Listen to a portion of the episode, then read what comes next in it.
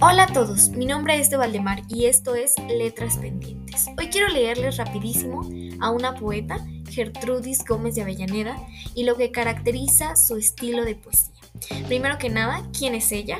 Bueno, Gertrudis Gómez de Avellaneda fue una poeta y una de las mejores dentro del movimiento romántico.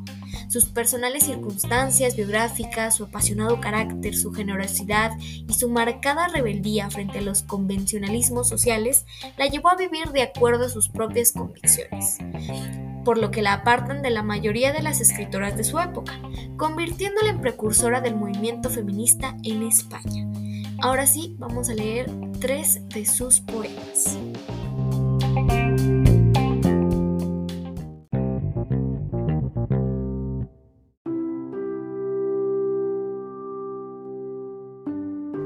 El primero se llama Al partir, es un soneto. Perla del mar, estrella del occidente, hermosa Cuba, tu brillante cielo la noche cubre con su opaco velo.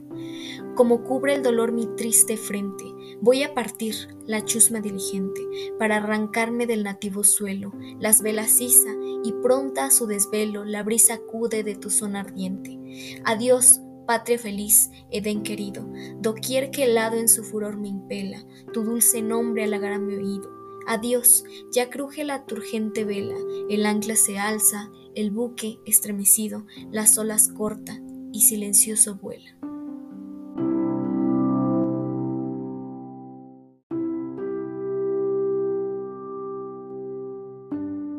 El siguiente se llama Mi mal y también es un soneto.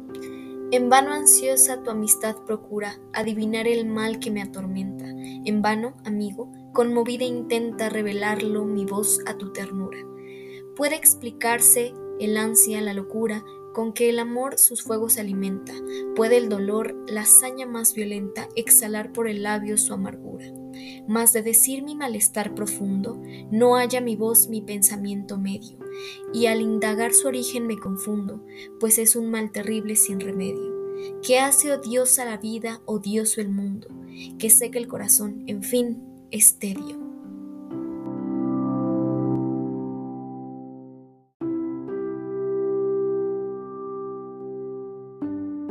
Y por último tenemos a Epitafio, para grabarse en la tumba de un escéptico, imitación de Parni. Tuvo el que yace aquí cordura extrema, para evitar error dudó de todo.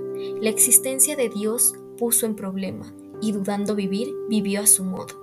Cansado al fin del caos tan profundo, huyó por esta puerta diligente, para ir a preguntar al otro mundo lo que en este creer cuadra al prudente.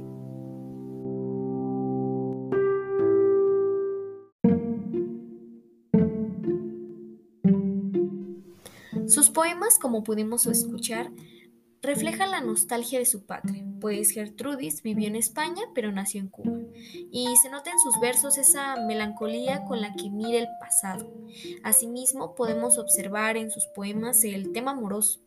Ella fue viuda dos veces, es por eso que en uno de los poemas podemos oír este tono melancólico de un amor perdido. Retomando la idea de que Gertrudis escribe mucho de su patria, podríamos decir que es una poeta nacionalista. Si bien su estilo de escritura es sencillo al oído y va desde sonetos hasta otros poemas de arte mayor, podemos decir que las emociones que ocultan estos poemas son lo que realmente importan. Su estilo tranquilo y su ritmo suave en esos versos que evocan tristeza, nacionalismo, amor, entre otras emociones como es la experiencia religiosa, todas estas cosas son las que caracterizan a Gertrudis Gómez de Avellaneda.